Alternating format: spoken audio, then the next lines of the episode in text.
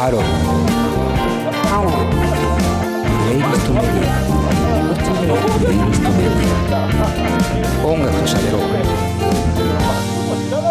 レディオ DTM はいというわけでプレイリストで聴いている方はビリー・アイリッシュで Wish You Were Gay をお送りしました。ファーストアルバムじゃないか、えー When We Fall Asleep Where Do We Go だっけ？ちょっと長いタイトルなんですけどそのアルバムに入っている曲ですね。えーで、まあ、たま、たまに僕がこの歌詞で洋楽のことを言うときにね、あの、出す曲なんですけど、ちょっとエンディングに変えて、変えてというか、エンディングのコーナーではあるんですけども、ちょっと解説しながら進めていこうかなと思うんですけど、まあこれみんなに聞いてるとなくなっちゃうから、なんかこう、簡単にこんな感じの解説の仕方どうかなっていう感じのサンプルとして聞いてほしいんですけど、まあまず、英語を今見てますか？歌詞を。うん。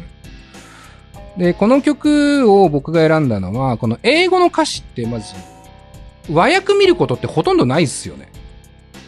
皆さんどうですか、まあ、自分の好きな洋楽の和訳全部知ってないですよね。全好きな曲はでも見るかも。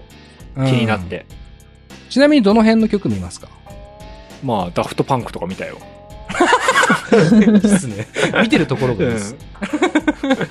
まあなんかダフトパンクなんか見るとそれこそ FS、SF の世界観もね、含めて、なんかこう、いろいろこう、作品によってね、だいぶキャラクターも違いますし、面白い。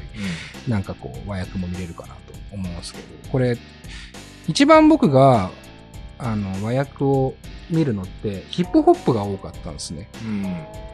なぜなら、ヒップホップって、言葉の使い方のうまさがラップに直接乗ってくるじゃないですか。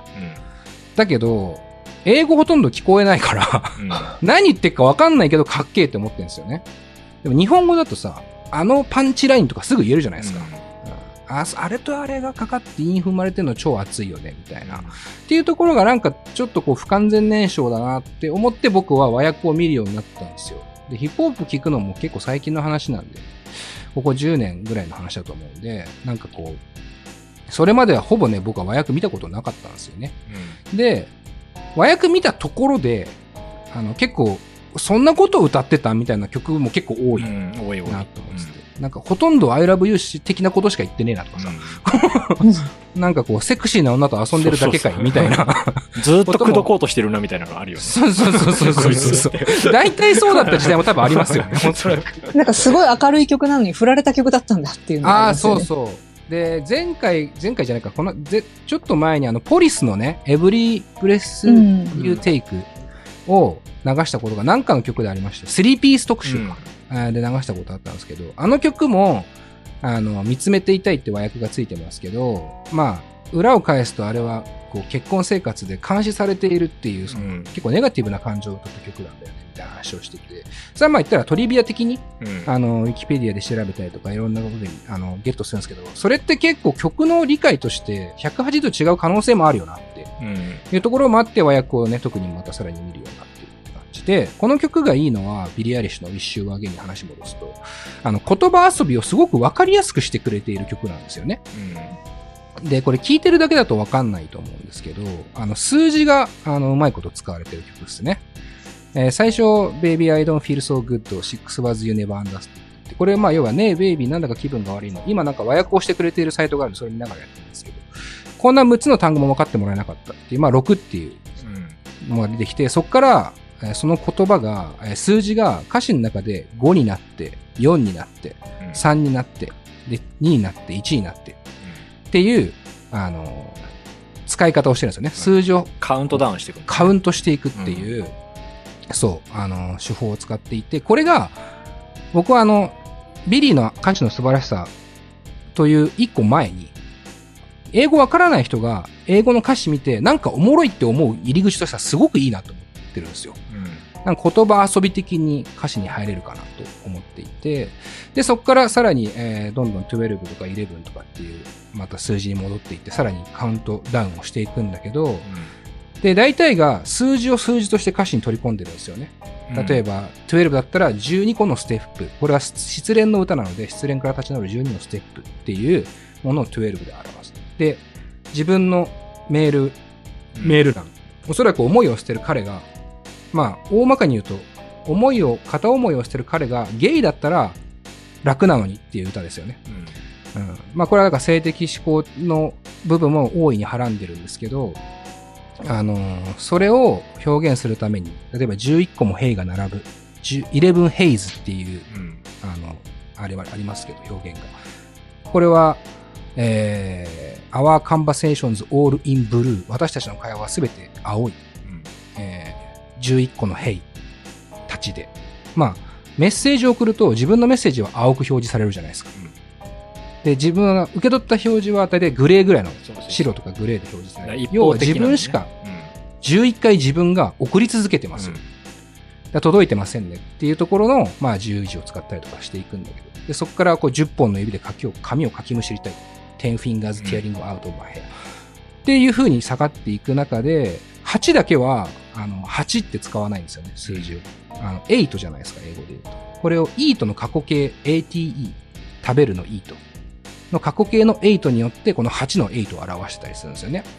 I ate alone at 7。7, 7時に1人食食事をしました。7時で、要は相手が来なくて、私は7時に1人で食事をしたんだよ。9回も裏切られてっていう感じでやるんですけど、この辺のなんか、あの、遊びは、絶対に聞いてるだけじゃわかんないと思うんですよね。うん。これはやっぱ歌詞を改めて、えー見るから面白みが分かってくるのかな。特に英語があんまりこう聞き取れない人。僕なんかもそうで、そのタイプなんですけど、は、いいのかなっていうところで、えー今回選んだって感じですね。うん。で、そこからまあさらにあの、内容にもね、入っていきたいんですけど、さっき言ったように君がゲイならよかったっていう表現。これをだから失恋の表現として、さっきの西野カナとはちょっと違うね、やはりこう、表現の仕方をしますよね。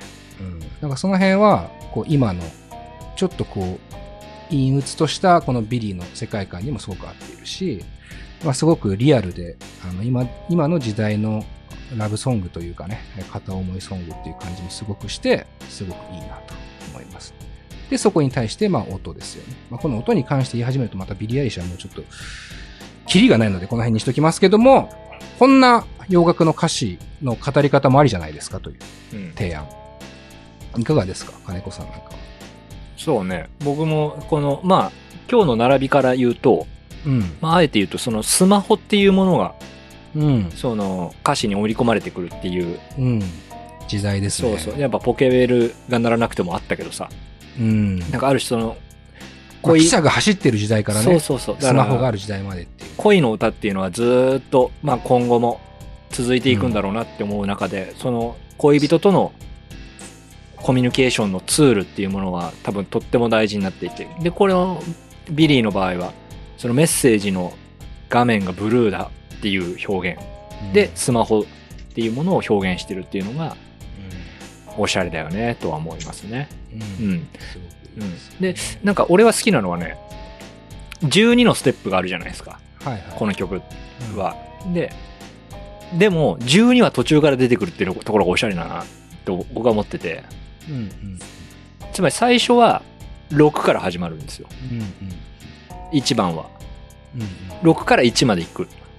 うん。うん。でも2番が12から、えー、と7まで行く。うん、うん。つまりこれってループしていくんですよね。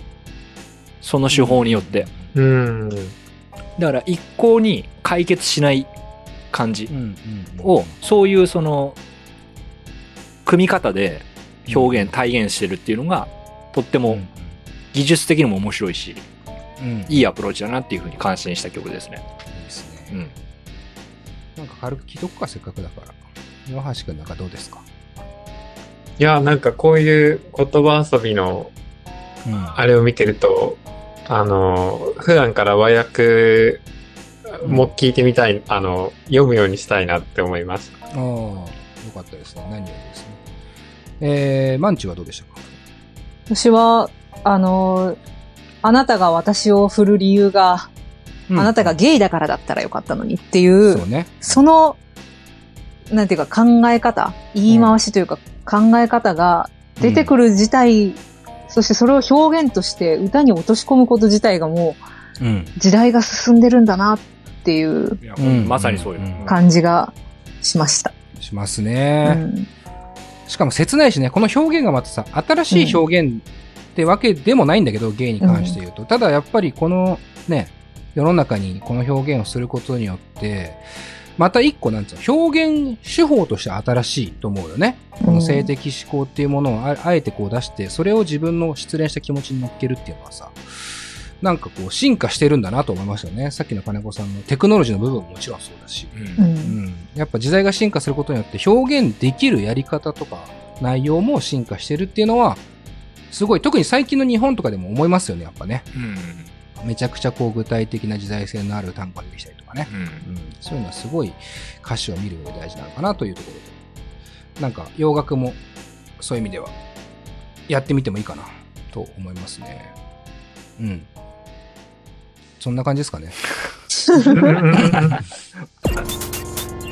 えー、エンディングは何を話すんでしたっけ？これがエンディング対象、対象決めるんで対すよ。象決めよう。対象決めようよ。対象、うん対象はね、あ、俺が決めていいのかなえー、俺が決めていいんだったら、取説。それはお前が推薦してる。自分で選んでて自分で選んでて。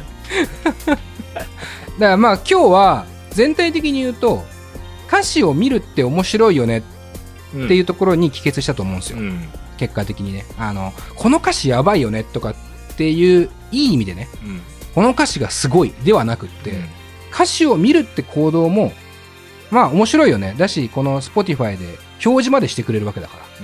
うん。視覚的にも見ながら音楽を聴くっていいよねっていう感じのね、えー選曲になったのかなと思いますね。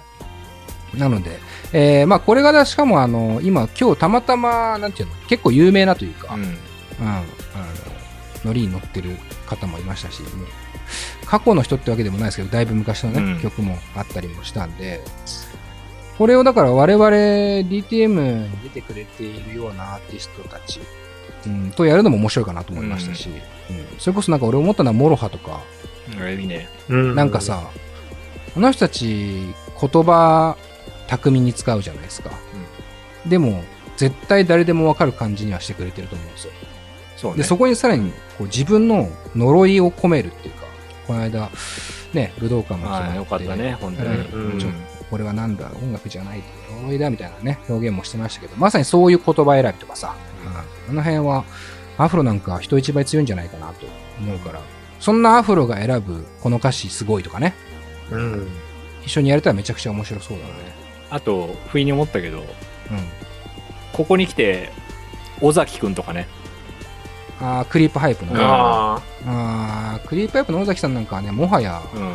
その小説もさ芥川賞を取ってますか、そうそう。あ、取ってはないけど、そのノミネートノミネートされましたし、うんなんかある種いわゆる小説っていうアプローチもやってるし、その、うん歌詞っていうアプローチもやってるし、うんなおかつ彼は割とその性別関係ない感じの縦横無尽さみたいなのもあるから、面白あそうだね。と言葉遣いとかね。そうそうそう。すごいやっぱ、えなんかそれも変遷ありますよね。うんロックをやってる人たちがどういう言葉を使って歌詞を書いていたかとか、なんとなくこういう言葉使うよねって、なんとなくのルールが、ルールというかね、うん。流行というかね、があったりとかするのも、えーさっきのないやいやじゃないですけどね。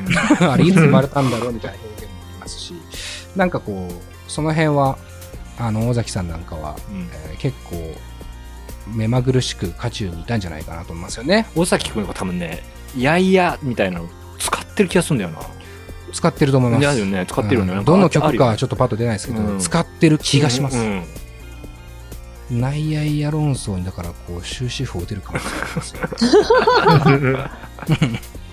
実際にやっぱ書いてる人がね、どんな気持ちでこのやいやいをつけてそうそう。どういう効果があるのかみたいなのって、それこそね、リスナー視点というよりも、クリエイター視点視点で、そうだ。ちょっと聞きたいよね、そういうの。聞きたいよね。うん。面白そうだなと思います。だからそういういろんなタイプの歌詞がありますし、ね、えーそれこそ英語めちゃくちゃできる人呼んで、この英語の歌詞がやばいとかね、うん。やっても、ね、洋楽は面白いのかなと思いますので、えーぜひ皆さん今後のこの歌詞考察スペシャル。まあ、大きく捉えると関ジャムなんですけども、えー ぜひ今後も引き続きやっていきたいなと思いましたので、注目してほしいなと思います。はい。というわけで、今週は以上で大丈夫ですかね。はい。はい、えーそれではまた次回お会いしましょう佐藤直でした